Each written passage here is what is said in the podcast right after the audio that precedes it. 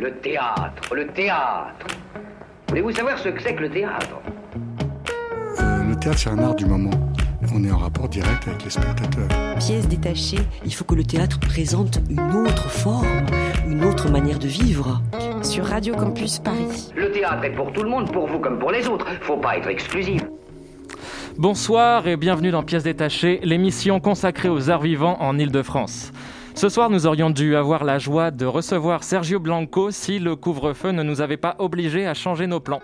Nous parlerons par contre de l'art de conserver la santé, un spectacle chorégraphié d'Ondine Chloé qui se jouait au théâtre de la Bastille jusqu'au 18 octobre, avec Le Paradis au bout, un texte et une mise en scène de Florian Pack jusqu'au 25 octobre au Lavoir Moderne, et enfin nous parlerons de La Brèche, un texte de Naomi Wallace, mise en scène par Tommy Millot au 104 jusqu'au 17 octobre. Pièces détachées, les arts vivants à la radio. Mais commençons par l'édito et ce soir, l'honneur revient à Camilla. Ce soir, j'écris un édito éclair. Oui, un édito éclair, parce que ce soir, nous devons tous courir pour rentrer avant 21h, avant les couvre-feux. Quel mot manche le couvre-feu? Un mot guerrier. Certains hommes aiment les mots guerrier. Ils se prennent pour des généraux, peut-être. Comme ça, ils font semblant que nous sommes en guerre, alors qu'ils ne savent rien de la guerre. Donc, ce soir, à 20h25, on ferme tout, baraque et baracchini, et on court à la maison, nous renfermer chez nous. On éteint la lumière et on écoute. Dehors, c'est le vide. Ce sont les théâtres déserts, les fauteuils abandonnés, les plateaux en silence. Alors que les quais de l'RR sont bien pleins chaque matin.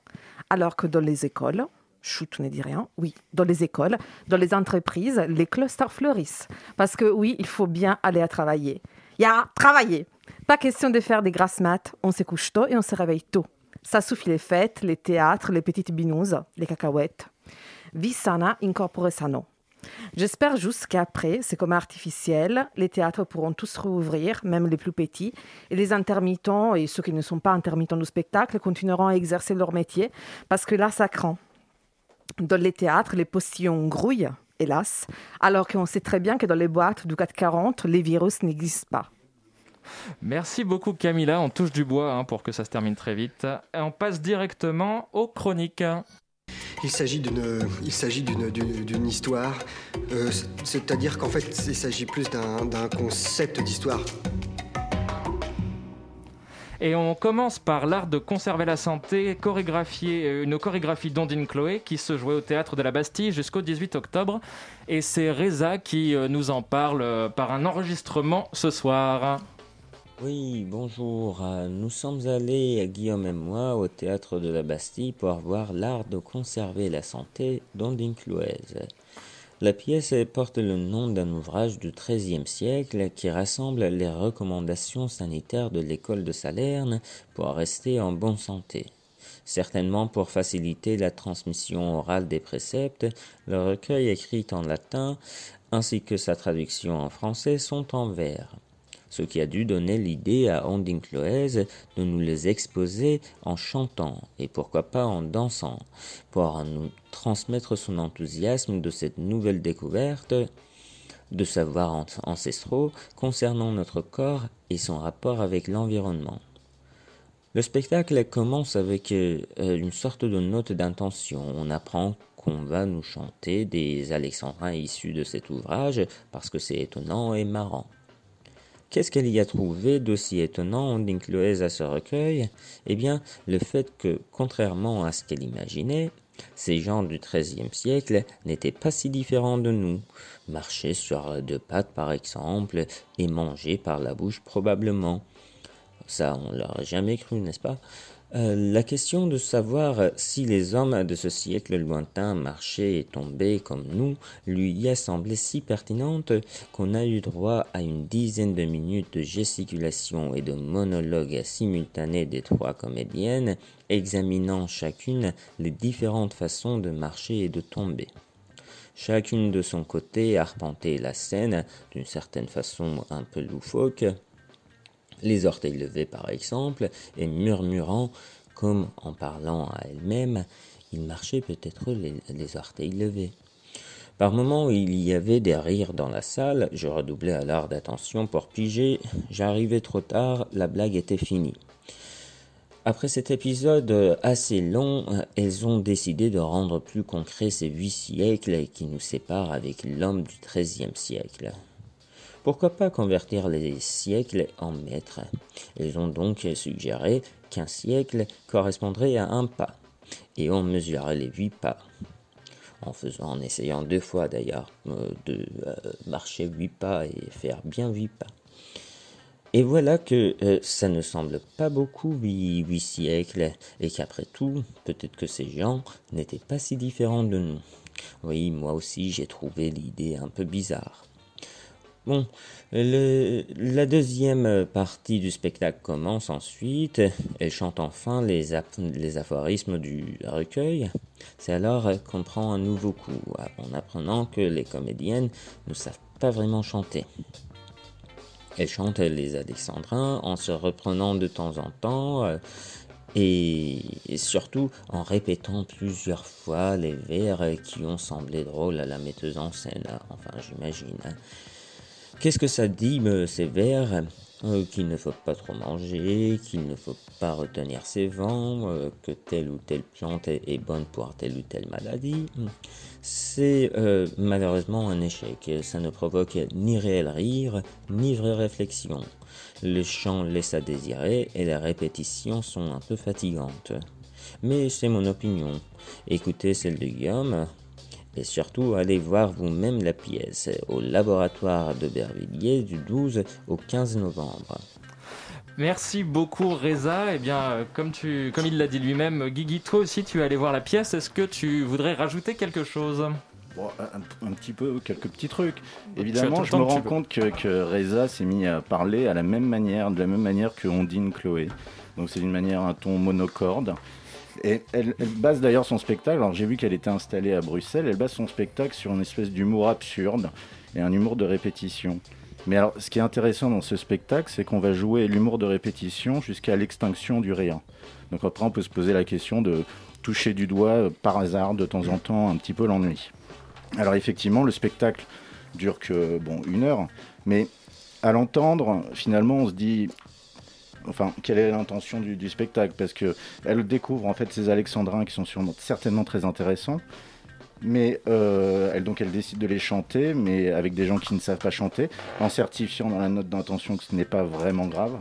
Elle veut également parler de ces gens du passé sans vraiment les connaître et en fait ne pas vraiment faire de recherche sur eux, mais on peut quand même en parler et puis faire une chorégraphie autour parce que finalement ce n'est pas très très grave.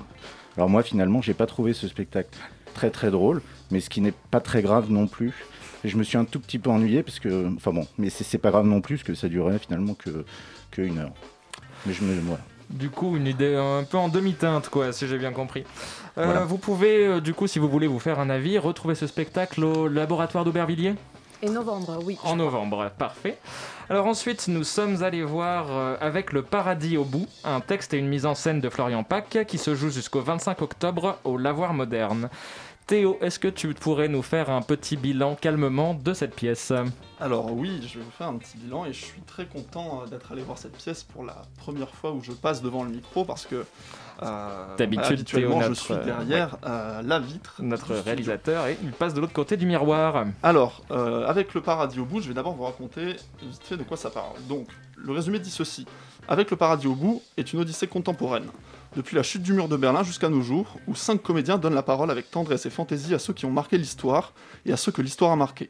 En parcourant les actualités des 30 dernières années, ils cherchent, dans leur voyage endiablé et grinçant, des raisons d'espérer une société plus juste et plus heureuse. Donc, c'est très explicite, c'est une pièce qui va retracer la vie de différents personnages, en partant de la chute du mur de Berlin jusqu'à euh, aujourd'hui. Alors, quand je dis aujourd'hui, c'est au sens littéral du terme. C'est une pièce qui est vraiment très à jour, c'est-à-dire qu'à la représentation à laquelle je suis allé, ils y ont fait mention du couvre-feu qui avait été euh, instauré la veille. Donc ce qui est intéressant, c'est que pour ceux qui vont aller le voir euh, la semaine, cette semaine, il y aura probablement peut-être des nouveaux éléments qui vont être ajoutés. Euh, alors, on traverse une multitude de tableaux au cours de cette pièce. Donc, bien sûr, la chute du mur de Berlin et tous les grands conflits géopolitiques des années 90 avec le Kosovo, le Rwanda, le Rwanda. Ensuite, on a les angoisses à l'approche de l'an 2000, le bug, les attentats du 11 septembre, la crise économique, la montée de l'extrême droite en France, etc., etc. C'est une pièce que j'ai beaucoup aimée, je me suis retrouvé dans pas mal de choses parmi ces personnages, parce qu'en gros les acteurs qui sont cinq vont jouer tour à tour des archétypes par exemple des cadres dynamiques, des personnes qui vivent dans la misère, voire même parfois des clichés de campagnards. Et euh, donc ça, je pense que tout le monde peut y retrouver un petit peu de son, euh, un, petit peu, son compte. J'ai beaucoup aimé, par contre, c'est une pièce qui va pas forcément vous mettre très à l'aise. Il y a, forcément, c'est un sujet, ça parle de sujets très euh, difficiles, très durs, et c'est très aidé par une mise en scène parfois violente, parfois, parfois très, très nuancée. Et donc voilà, c'est quelque chose qui va pas forcément vous faire du bien par moment, mais on, part, on passe du rire aux larmes, c'est des montagnes russes émotionnelles un peu. Euh, c'est le seul, un des seuls points qui m'a dérangé dans cette pièce, c'est que parfois euh, il y a des critiques euh, sociétales qui sont faites un petit peu avec des gros souliers. ça sonne un peu moralisateur, mais cela sert quand même le propos de la pièce dans le sens où les personnages craquent et brisent leur rôle le temps de déclamer une sorte de pamphlet sur tous les problèmes qui existent aujourd'hui dans notre monde et qui servent de transition entre les différents tableaux de la pièce. Alors, mais pour, pour, ça, voilà, ça, pour moi, ça joue vraiment euh, parfaitement dans le thème de la pièce et euh, c'est pas si gênant que ça. J'encourage tout le monde à aller voir cette pièce. Il joue donc jusqu'au 25 au lavoir moderne parisien qui est dans le 18e arrondissement. Et l'avantage, c'est que la pièce commence à 19h. Du coup, vous serez sorti à temps avant le couvre-feu et vous risquez pas de vous prendre 135 euros d'amende. Parfait, ça c'est une bonne nouvelle. Merci beaucoup Théo pour cette chronique. Merci. Et tout va nous manquer énormément. Parce que c'est la dernière émission de Théo qui, oui, va beaucoup nous manquer et on est tous la larme à l'œil actuellement. Alors, euh, nous sommes aussi allés voir euh, pour la rubrique théâtre avec une inconnue. Euh, moi, personnellement, je suis allé voir La Brèche, donc un texte de Naomi Wallace, mise en scène par Tommy Millot au 104 et qui se jouait malheureusement jusqu'au 17 octobre. Donc, désolé d'avance si vous m'écoutez que vous avez raté La Brèche parce que je vais en dire que du bien. Et c'est dommage pour vous si vous l'avez pas vu. Des fois, la vie, c'est comme ça, c'est violent. Et justement, La Brèche, c'est violent, c'est dense, on suit donc quatre jeunes américains dans les années 70, un temps où on pouvait encore se trouver à moins d'un mètre d'une autre personne, si je vous jure, ça existait avant. Quatre jeunes donc, entre le début et la fin de l'adolescence, donc entre 12 et, 12 euh, et 17 ans pour les personnages. Euh, avec tout ce que ça implique donc dans les découvertes euh, du corps, des relations et toutes les conneries que ça peut comprendre avec. Nous avons donc Hawk et Frayne, qui rencontre Acton, un petit jeune asthmatique assez faiblard, et qui se fait martyriser en jeu par, euh, la totalité du lycée. Ils promettent de le protéger contre tous les petits cons. Et nous avons aussi Judith, la sœur d'Acton, qui regarde tout ça euh, d'un petit peu plus loin. 14 ans plus tard, on retrouve les trois mêmes personnages, euh, Hawk, Frayne et Judith, sans Acton, qui s'est suicidé. Les trois survivants se retrouvent donc pour l'incinération de ce dernier. Le moment parfait donc pour une dernière bière, pour évoquer les souvenirs en commun et euh, pour régler 2-3 euh, comptes au passage. 2-3 gros comptes et le mot est faible. On pourrait spoiler, mais on va rester entre gens bien, hein, puisque nous sommes des gens bien. La pièce n'est pas joyeuse. J'ai adoré cette pièce, je l'ai dit au début, je le redirai au milieu, je le dirai probablement à la fin, euh, pour plein de raisons. On a déjà une scénographie euh, qui m'a beaucoup plu parce qu'elle est simple et pas simpliste, c'est simplement un tapis blanc, un cube derrière et que simplement un jeu de lumière. Donc euh, c'est net, il y a juste de la lumière, basta cosy, rien besoin de plus, c'est net, ça laisse tout imaginer, ça permet de se mettre en condition et on a le cerveau qui carbure à plein régime. On a de la musique qui est juste pareil pour accompagner l'attention, qui est au service de la pièce, au service de ce qui se passe sur scène. On a un des personnages qui joue un peu de guitare et qui chante, euh, puisque c'est, euh, ça fait partie du texte. Mais sinon, ce n'est que du son d'ambiance, un peu tendance thriller, des euh, sortes de sons qui vont juste que vous n'avez pas conscience d'entendre, mais qui, qui participent à cette ambiance vraiment prenante, tendue, qui vous amène, qui amène la puissance de la pièce en fait. On a euh, surtout, et ça c'est le meilleur, euh, c'est le point le plus positif du spectacle, on a des comédiens qui sont dingues. un jeu hyper hyper droit, quelque chose de très ça ça, ça, ça, fonce, ça va droit devant, il n'y a pas de fioritures, il n'y a pas de, de, de, euh, de petits ornements, pas à droite à gauche. Non, ça parle, ça dit ce que ça doit dire, ça fonce directement dans l'histoire, dans l'histoire, dans l'histoire. Et en plus, qui est pas, c'est pas vraiment quelque chose de facile à faire puisque c'est un texte qui pourrait vraiment être assez trompeur. Il y a pas mal de, métaphores, d'images assez poétiques qui, euh, qui sont dites. Et pourtant, là vraiment, on entend ça comme le texte leur appartient complètement aux comédiens. On a aussi, enfin le truc c'est que nous voyons donc les jeunes, nous voyons les quatre comédiens quand ils sont adolescents et les trois comédiens survivants qui ont la quarantaine. Et c'est hyper agréable aussi dans cette pièce de pouvoir voir ces deux types d'énergie différentes. C'est euh, le, côté, des, petits jeunes qui euh, montaient d'énergie, plein de patates, et euh, les comédiens qui ont de la bouteille, qui savent se poser. C'est pas du tout le même type de jeu, mais en tout cas, ça donne quelque chose. C'est hyper rafraîchissant de pouvoir switcher entre, entre les uns et les autres. Qu'on s'arrête pas d'alterner entre ces deux époques, et ça nous permet de, de voir l'histoire se dérouler et de d'arriver au, au, summum du, du, du, du de la tension, de la fin de la pièce.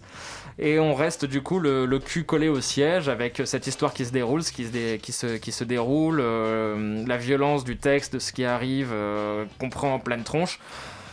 Donc une grosse baffe, simplement une grosse baffe, une catharsis maximum, c'est simple, je suis allé voir la pièce et à la fin j'avais envie qu'il la rejoue là tout de suite pour que je puisse la revoir euh, tout d'un coup. Mais c'est donc euh, Théâtre avec une inconnue, et l'inconnue qui m'a accompagné ce soir, c'est Marie qui nous fait sa première radio. Alors, est-ce que qu'est-ce que t'en as pensé? Il me semble que tu me disais que tu avais un avis plus nuancé en sortant de la pièce. Oh, c'est légèrement nuancé, c'est juste il faut bien trouver quelque chose euh, avec lequel discuter. J'ai globalement vraiment beaucoup apprécié la pièce également. Euh, j'adore de toute façon le théâtre de Naomi Wallace qui, encore une fois, montre euh, enfin, joue avec les mots, avec la langue, avec, comme tu l'as dit, à la fois beaucoup de poésie et en même temps euh, un grand sens du concret.